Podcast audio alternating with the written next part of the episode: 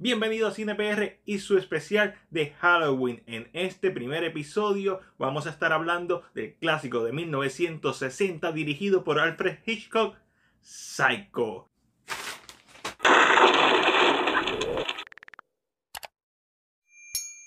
Psycho es una película que ya había visto. Y de hecho, la secuela, hecha 20 años después, es una bien infravalorada y te recomiendo que la veas. Esta es la primera vez que me siento a verla y apreciar lo impresionante que sigue siendo hoy en día. Y es un testamento de lo bien hecha que está, ya que 60 años después de su estreno sigue siendo cautivante. Voy a empezar con la música. Todos sabemos la icónica música de la escena de la ducha.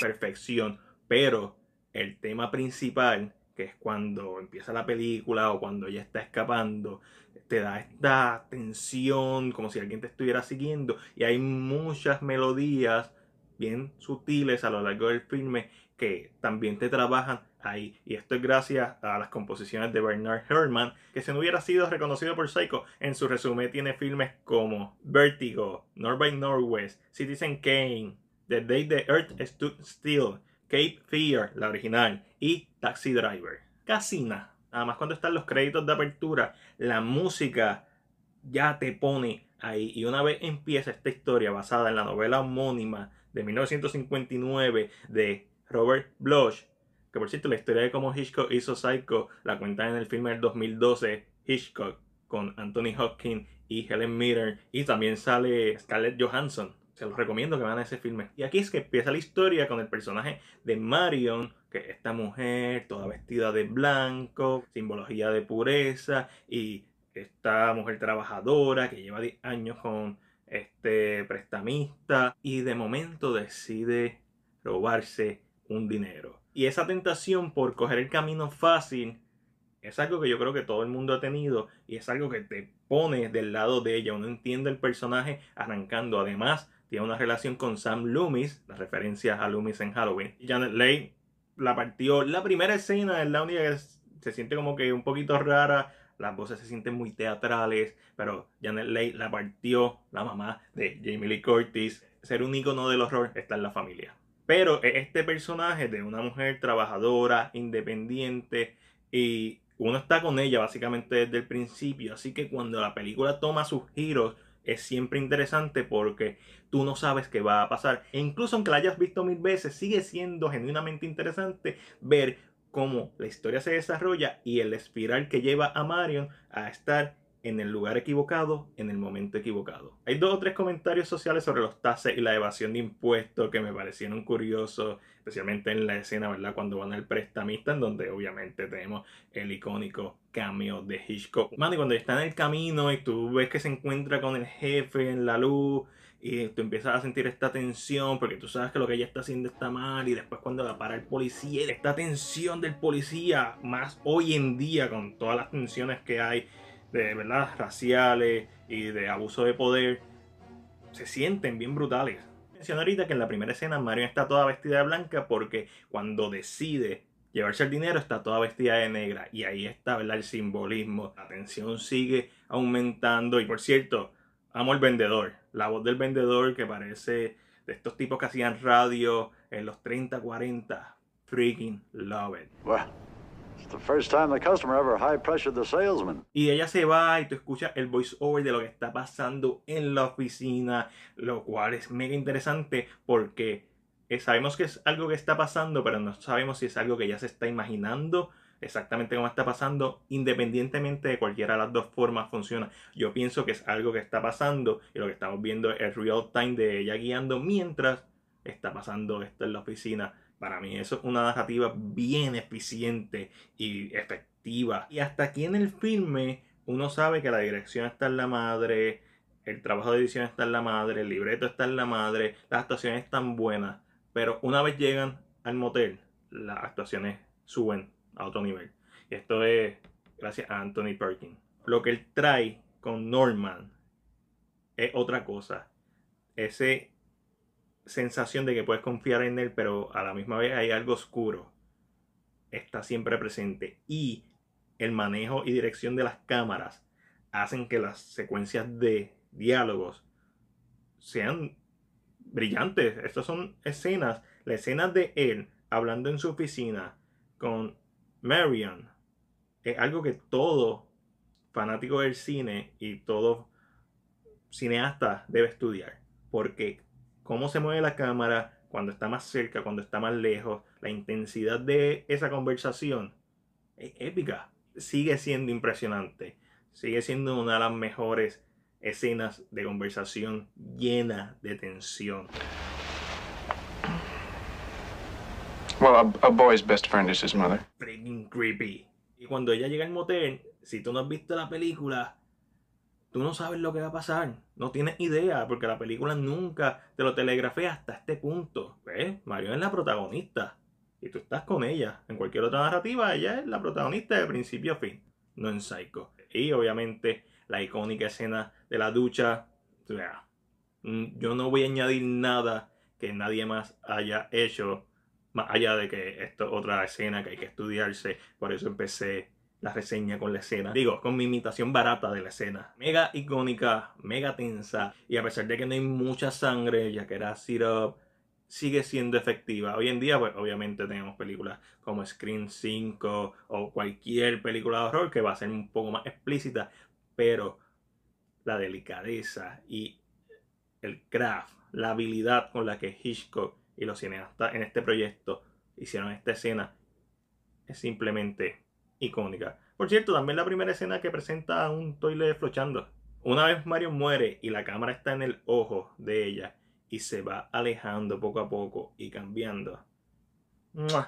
Chef Kiss. Y un dato curioso sobre la escena del ojo es que después un experto le dijo a Hitchcock que cuando uno muere la pupila se dilata. Así que en The Birds, Hitchcock utilizó el consejo y, ¿verdad? Cuando vemos las personas que mueren, vemos que las pupilas se dilatan. Así que técnicamente esa escena pudo ser mejor, por más perfecta que yo lo encuentre, pero sí, definitivamente si la pupila se hubiera dilatado hubiera sido muchísimo mejor. Y básicamente desde el saque, Norman se convierte en un personaje igual o más interesante que Marion. Los diálogos que él tiene, en algunos momentos casi monólogos, son tan intensos y complejos y uno tiene una sensación de que puede entender a este personaje desde que empieza.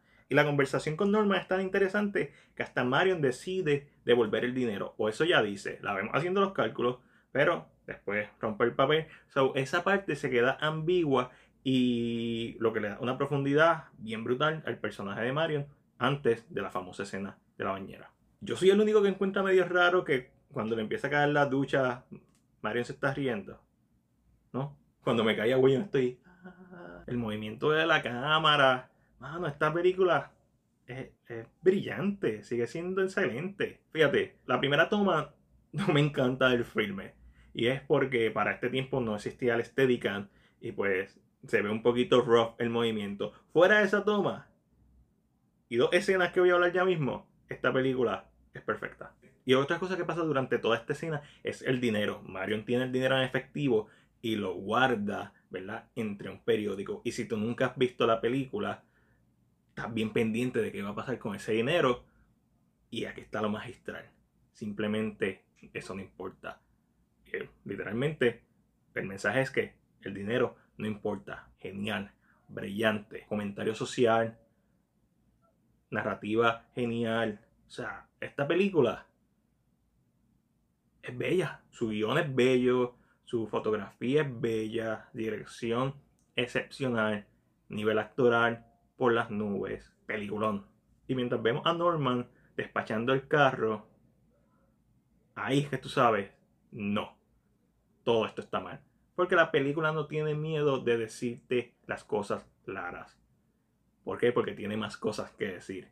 Y eso es lo brillante de Psycho. Y ahí cortamos básicamente a nuestro segundo acto que es el del detective.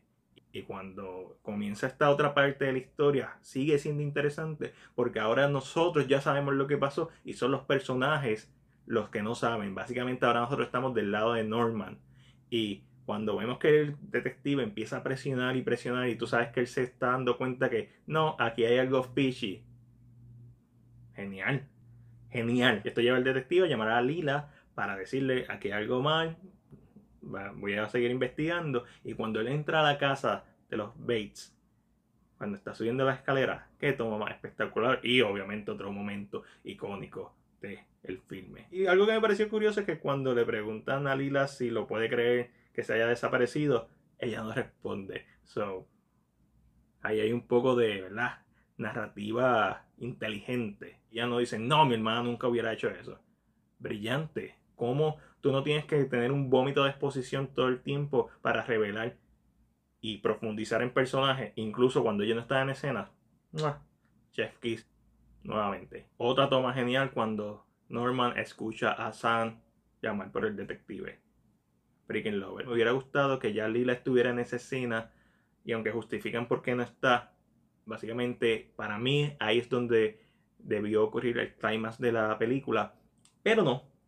Deciden ir a donde el sheriff, que es una opción bastante lógica, para que este, llame a Norman y pues básicamente le pregunte y hay dos escenas con el sheriff y esas son mis escenas menos favoritas del filme. Y claro, estas escenas están ahí porque hay que hacerle sentido a porque ellos no llamaron a la policía y fue que sí la llamaron, pero como Marian robó, pues no quisieron hacerlo oficial. Sin embargo, para mí le quitan tanto a la trama, sobre todo porque ya Sam había ido al motel, so pudiste haber hecho esto que fuera más eficiente. Entonces tienes una escena ahí medio random del sheriff saliendo de la iglesia y ellos. es- para mí, por mucho, son las dos escenas que menos me gustan de la película y las que yo quitaría si fuera a quitar algo.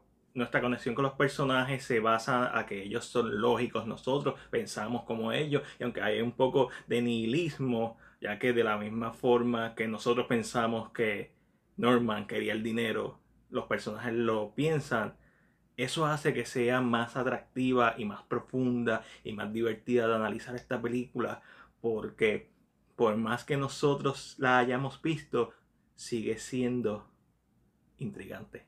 Cómo Hitchcock utiliza la imagen de la casa encima de la colina detrás del motel es magistral.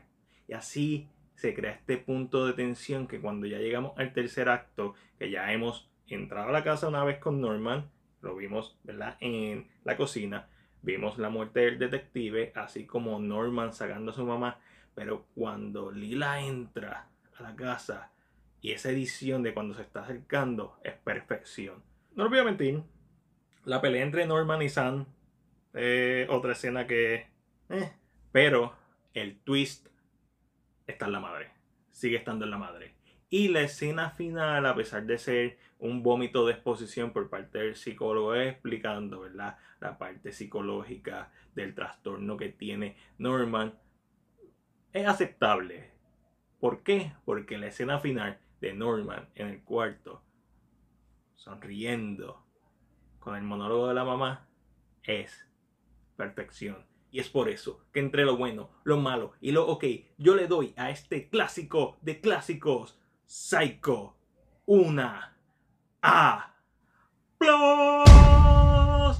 Y así comenzamos este especial de Halloween, pero esa es solamente mi opinión. Ahora déjame saber la tuya en la sección de comentarios. Como siempre, si te gustó este video, dale like y compártelo. Recuerda suscribirte a nuestro canal de YouTube y darle a la campana de notificaciones para que no te pierdas los próximos videos del especial y nuestro contenido. Este fue Mac de Cine PR y será.